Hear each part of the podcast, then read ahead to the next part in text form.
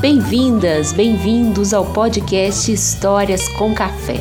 Uma boa prosa, um conto e aquele bolinho que acabou de sair do forno, com Aline Cântia e Bárbara Amaral.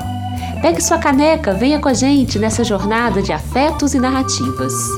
Nas redes sociais, arroba Histórias com Café no Instagram e no Facebook.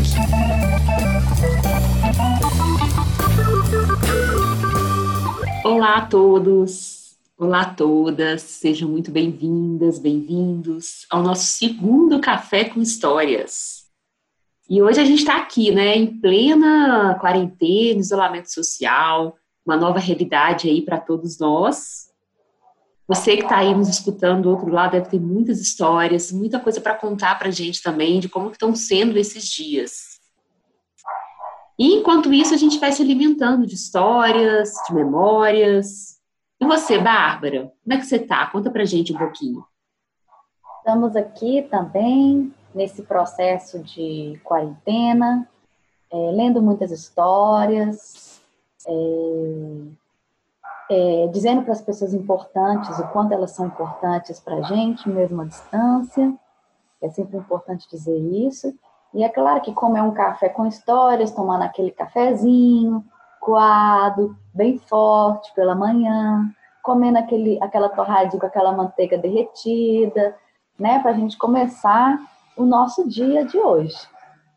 É, eu também estou tomando meu cafezinho aqui e eu estou comendo um pão de batata.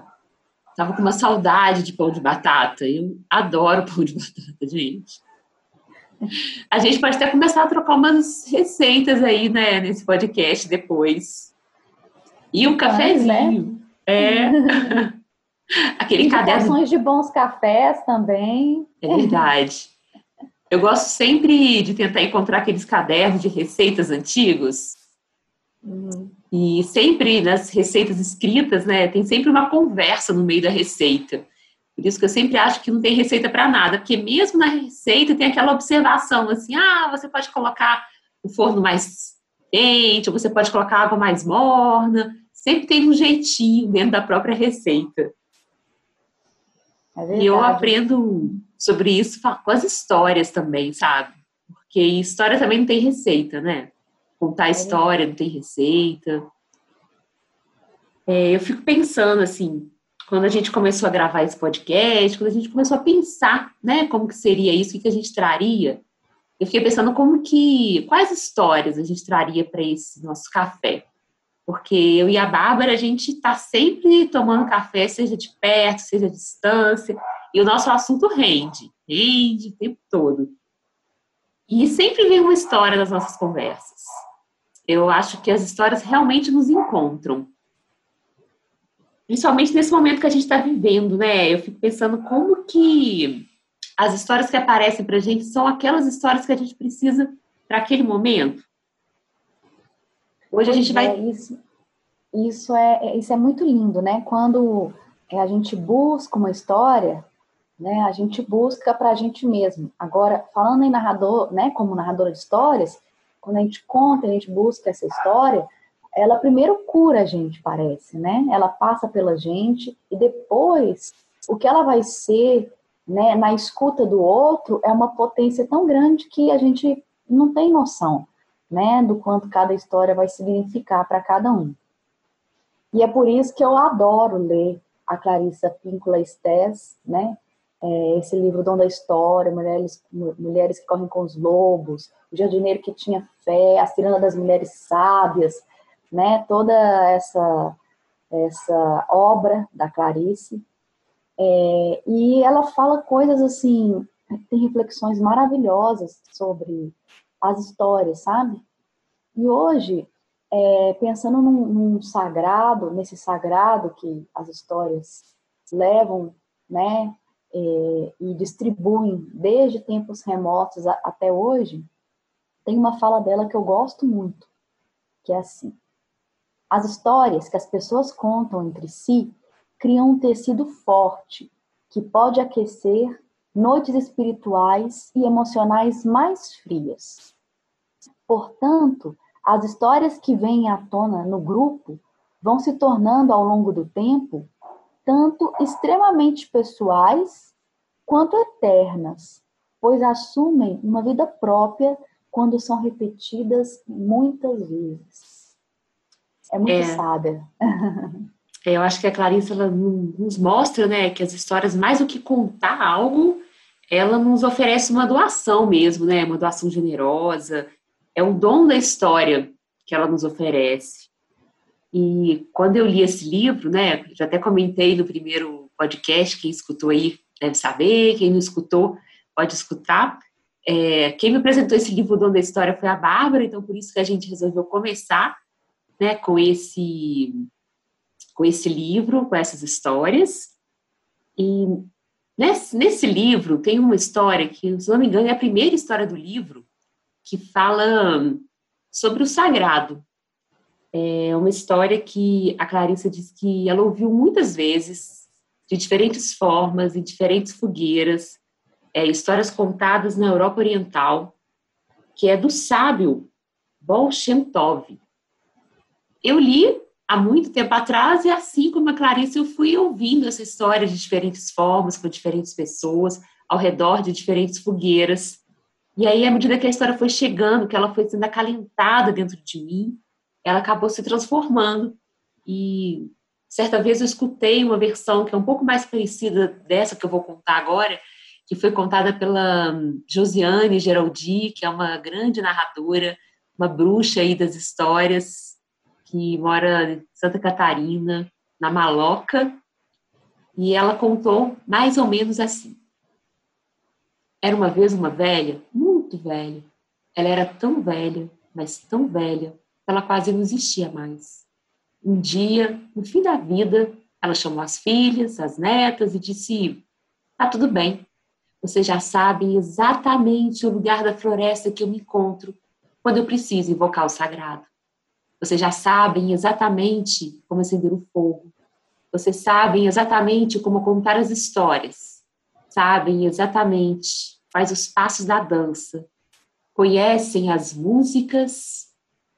Sempre que precisarem, façam exatamente isso. O sagrado virá. Chegou então a primeira geração. Quando veio a primeira geração, as pessoas se reuniram se juntaram exatamente naquele lugar da floresta, acenderam fogo, cantaram, dançaram, contaram suas histórias. E o sagrado veio. Quando chegou a segunda geração, as pessoas um dia um pouco perdidas perceberam que era hora de se reunir novamente. Elas não tinham certeza de qual lugar deveriam se encontrar, mas mesmo assim se juntaram naquela enorme floresta, acenderam fogo, cantaram, contaram suas histórias cansaram, o sagrado veio. Quando chegou a terceira geração, aquela floresta era agora um bosque. As pessoas já não sabiam aonde buscar a lenha, mas mesmo assim se reuniram.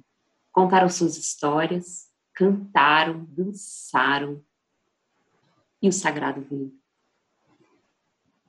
Chegou então a quarta geração. Aquela floresta, ela era agora uma praça as pessoas passavam de um lado para o outro, andando com pressa. Elas não tinham mais a menor ideia de como acender o fogo. Não conheciam as histórias, nem os passos da dança e nem as canções. Mas não é que nessa praça passava por ali alguém que sabia essa história exatamente como ela começou. Então, chamou umas crianças que brincavam, chamou suas mães, avós, contou uma história em voz alta. E ainda assim, de algum lugar, o sagrado veio. E dizem que é por isso que até hoje, quando a gente se reúne, seja ao vivo, seja ao redor de uma fogueira, seja no teatro, seja como a gente está agora, cada um na sua casa, conta uma história em voz alta, lê um poema, canta uma música toca um instrumento, ou faz um passo de dança sozinho na sala, ainda assim o sagrado vem. Essa história, ela merece um suspiro, né? ela provoca um suspiro toda vez que a gente escuta ela, né? talvez seja esse o vento do sagrado dentro de nós, né? esse suspiro. Verdade. É, é muito linda essa história. E essa história, assim, ela me veio muito forte, porque eu, quando começou essa pandemia, eu estava em Portugal. Eu estava primeiro na Espanha, depois eu fui para Portugal, e eu fiquei ali, naquele processo um pouco em suspensão, sem saber quando eu poderia voltar para o Brasil. E, e, lá eu fui vendo as coisas pararem aos poucos. Então, primeiro foi parando os ônibus, as lojas foram fechando, as pessoas foram parando de sair nas ruas. E a gente foi ali, silenciando, até que depois de um mês, um mês e meio, eu consegui voltar para o Brasil. E aí, quando eu saí de casa, né, eu cheguei no aeroporto, e na hora que eu fui entrar no avião, eu vi, eram mais de 100 aviões, todos parados. E nessa hora, essa história veio muito forte para mim. Eu fiquei pensando qual geração somos nós. Precisou parar para voltar. E quando eu cheguei em Belo Horizonte, no dia seguinte, eu moro pertinho da Praça da Liberdade. Aí o, o Uber, né, o, o táxi passou por ali. E quando eu olhei para a praça, estava muito tempo sem pessoas, ela estava toda verde, inclusive o lugar onde a gente caminha. E aí eu comecei a pensar, será se a floresta, ou melhor, será se as praças vão voltar a ser florestas? A gente fica pensando, né, assim, é, o que é sagrado para o homem de hoje, né? Porque num momento como esse, como quarentena, muitas pessoas se veem na necessidade de retornar ao sagrado, né? De buscar nesse sagrado, é, seja ele qual for, né? Se é a dança, se é a música, se é a pintura, se são as suas memórias familiares, se é o álbum de fotos que você tem da sua família, se é a caixinha de lembrança que você herdou da sua avó, cheia de botões, mas que significam alguma coisa. É, qual que é a necessidade? Né? Porque a gente chegou no momento no mundo em que esse, esse sagrado se faz cada vez mais necessário, o encontro com ele se faz cada vez mais necessário, né? Por que será, Aline? Ontem, a Isabel, que está aqui com a gente nesse podcast, na produção, na criação artística também, é, a Isabel é uma, uma mulher jovem, negra, artista, e com quem eu aprendo muito, assim, a repensar esses nossos lugares, nossos lugares de fala, nosso lugar no mundo. E ontem ela me falou um pouquinho o que, que é essa história, como é que ela chega para ela. E aí eu quero compartilhar com vocês, porque eu acho que responde um pouco isso, embora a gente não tenha respostas, né? A ideia nossa é ter mais perguntas. Mas ela fala assim: a, a história do sagrado me faz voltar ao meu próprio sentido da vida em uma fé que vai além da fé religiosa. É um sentido mais profundo. Volto naquela menina que fui e que passava um dia conversando com as plantas e com a terra. Essa sou eu hoje também. Uma mulher que morre hoje, renasce amanhã. Sempre cheia de esperança que a natureza me dá. Me traz a ancestralidade, as memórias, as memórias que tenho como ensinamento e há pouco tempo entendi. Fortalece minha crença das memórias como um canal de construção de um presente e um futuro. E como a gente tem falado do futuro nesses tempos, né? Exatamente. Como a gente tem. A gente está em um tempo, é, e se a gente for parar para perceber, a gente sempre está nesse tempo que a gente é uma ponte. Né? A gente é uma ponte entre o que já fomos e o que vamos ser. E esse é, é, esse é o lugar do homem contemporâneo, desde quando a gente nasceu até quando a gente vai morrer, né? Mas essa fala da Isabel me faz pensar muito é, na, na, questão de que o sagrado ele está totalmente ligado à, à nossa relação com a natureza também, né? Qual ruptura é essa que nós tivemos? Eu, eu vivo numa casa onde tem um pequeno quintal. E aí, durante um tempo, eu deixei de, de pegar aquelas ervas daninhas, de, entre aspas, limpar esse quintal. E as, as folhas cresceram e tal. E assim, eu moro num lugar muito, muito movimentado de Belo Horizonte, perto da região hospitalar. E um dia do nada, à noite, nessa quarentena, eu escutei um grilo que eu só escuto quando eu vou para a roça. E aquilo mudou assim totalmente a minha noite e os meus dias. E eu fiquei pensando, e aí, assim, vizinhos, família fica, corta esse mato, essa casa tá suja. Eu fiquei pensando, desde quando a gente associa a, a imersão da natureza, o crescimento da natureza, à sujeira? Né? Então, quando foi essa nossa ruptura, né, com a natureza e com a espontaneidade do crescimento dela, que foi mais ou menos a mesma nossa ruptura com o sagrado. Porque a natureza, ela traz para a gente o sagrado. E assim, porque quando a gente coloca uma semente na terra para plantar, seja essa semente simbólica ou não, a gente pode até cuidar. Mas a gente não, a gente não sabe da surpresa de quando ela vai nascer. É, e a gente, e a paciência, né? A paciência da natureza, que é algo que a gente não está tendo mais, essa paciência. Né? Eu morei um tempo numa comunidade quilombola, no Calunga, e lá eles não tinham, não tem previsão de tempo, né? Eles não têm acesso a isso. Então, como é que eles ficam sabendo quando que vai nascer milho, quando que vai nascer o arroz, quando que eles vão poder colher, quando que eles vão poder plantar, em conexão total com a natureza. Eu lembro que tinha uma senhora, a dona Lió, ela colocava o cachimbo, e aí ela escutava o cachimbo, e ela falava assim, o cachimbo chiou, vai chover. E o que, que é isso, assim, né? Era realmente como que estava o ar naquele momento. Né? Então, assim, era, era muito sutil. E eu demorei muito a entender isso. Falava, gente, tem a ver o cachimbo, chiar, e foi convivendo, e foi ouvindo muito, que eu entendi que é um, fazia total sentido. E realmente, se o cachimbo chiava, vinha chuva brava naquele lugar. Uhum. É, e essa coisa mesmo do tempo, né? De quando eles vão poder. É, eu não posso comer tudo todo dia. Né? Não vai ter. Não vai, nossa, eu tô com uma vontade de comer abacate hoje, mas se não for tempo de abacate, eu vou ter que esperar ter abacate para que eu possa comer o abacate. Eu acho que esse tempo nosso da espera, isso tudo é, é a nossa reconexão com o sagrado. Né? Como que isso é necessário? Então, Bárbara, eu fico pensando, quando a gente fala né, dessa reconexão da nossa memória, é, hoje em dia fala-se tanto né, dessas fake news. E o que, que é a fake news? É nada mais do que uma informação que a gente compartilha que vai chegando e que é a última informação que a gente tem, ela que vale e pronto, né? E aí a nossa reconexão mesmo com aquilo que é mais profundo, que é mais sagrado, que é mais antigo, se perde no meio de tanta informação.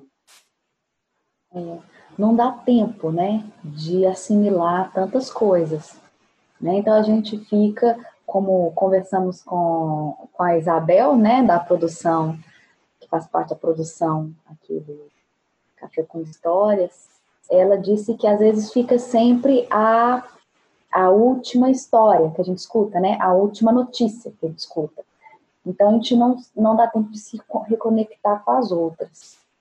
Isso me lembra muito um trecho da obra é, do Walter Benjamin, um trecho que está no, no livro Obras Escolhidas, é, no texto narrador, que ele fala justamente sobre isso. É, dessa capacidade que a gente perdeu de conectar, na verdade, com a exper experiência do outro, né? É, ele relata que no período entre guerras aí, as pessoas chegavam da guerra relatando atrocidades assim horríveis. Só que a mídia, né, no caso a imprensa, né, os jornais da época, eles eles relatavam um êxito da guerra e as pessoas chegavam com uma coisa que é, não é o êxito, é, é o fim da humanidade, né? Uma guerra é o fim do, do, do sentido de humanidade. Então, as pessoas ficavam confusas e muitas preferiam não levar em consideração a experiência daquele que vinham da guerra e levavam em consideração, na verdade, o que a notícia dizia. Então, é uma desvalorização da experiência do próximo. Isso também tem muito a ver com as histórias, né? Porque a, a história, ela te reconecta com uma experiência, uma experiência que talvez você nunca tenha passado, que é a história que vai fazer você passar. Então, mas é o outro que te conta isso. É o narrador que te conta isso. Né? A, a história, ela não é uma notícia. Né? Embora muitas possam ter um fundo é, um pouco jornalístico de, de tempo, local e hora, e o, o, narrador te fala certamente isso, mas ela é uma troca de experiência. Né? Então, a troca de experiência, ela está totalmente ligada ao sagrado. Também. Sim, e o, falando do Walter Benjamin, né, tem um, um outro texto dele que eu gosto muito, e que ele fala assim: as histórias se assemelham a sementes de trigo que durante milhares de anos ficaram fechadas hermeticamente nas câmaras das pirâmides, que conservam até hoje suas forças germinativas. Eu acho que essa possibilidade de se guardar por anos e anos e ao ser contada novamente pode ser atualizada para cada ouvinte é o que mantém a narrativa viva. E acho que é nisso que a gente tem que, que se apegar, que é justamente isso que você acabou de falar, porque a notícia morre quando o dia amanhece e as histórias não. E a experiência do outro não. Né? É. E quando você falou aí dos velhos, né, dos nossos velhos, dos nossos avós, o que eles trazem para a gente é experiência. Por isso que esse sagrado também está totalmente conectado à nossa ancestralidade, aqueles que vieram antes da gente, né? E para mim hoje, Bárbara, eu acho que quando eu preciso invocar o sagrado, eu conto histórias. Para mim, o contar histórias, ele vai muito além de uma arte do entretenimento. Quando, talvez no início, quando eu comecei a contar a história, não tivesse isso claro. Mas hoje, quando eu paro para contar uma história, seja para uma pessoa, seja para 100 pessoas, para 500, seja para muito mais pessoas, às vezes, né, nessa nova era aí que a gente está entrando também. Mas quando eu paro e abro minha boca para trazer essa palavra em forma de histórias, acho que é nessa hora que eu me junto, porque eu não conto história sozinha, por mais que eu esteja ali sozinha, né? Eu me junto a todas essas ancestrais e acho que é assim que eu invoco o sagrado. E você? Eu acredito que nós estamos juntas porque justamente por causa disso. Que nós temos é, essa maneira de sentir e de manter o sagrado, não só dentro da gente, como uma fogueira aqui dentro da gente, mas também de passar essa fogueira para o outro, né? E para você que está aí escutando esse podcast, Fala pra gente qual é a maneira que vocês têm de se reconectar com esse sagrado. É fazendo um pão, é escutando uma música, é tocando uma viola, é botando uma semente na terra. Como é? Conta pra gente. Isso. Conta que no próximo a gente conversa mais sobre isso. Acho que agora a gente está então caminhando, né, para finalizar e deixar vocês com essa reflexão e a gente quer saber como que vocês têm se reconectado com esse sagrado. Acho que é isso. Um Não beijo. De seguir a gente nas redes sociais, né? Através delas, fazer essa comunicação com a gente, deixar para a gente essas respostas e outras perguntas mais, porque são as perguntas que nos movem nesse podcast. É, então siga a gente no Instagram e Facebook Café com Histórias. Isso, conta pra gente o que vocês estão achando aí dessas nossas conversas de quarentena. Esse foi o nosso podcast Histórias com Café. Uma boa prosa, um conto e aquele bolinho que acabou de sair do forno. Acompanhe, indique e, é claro, se prepare para o próximo. Vocês nos encontram também nas redes sociais. Arroba Histórias com Café no Instagram e no Facebook.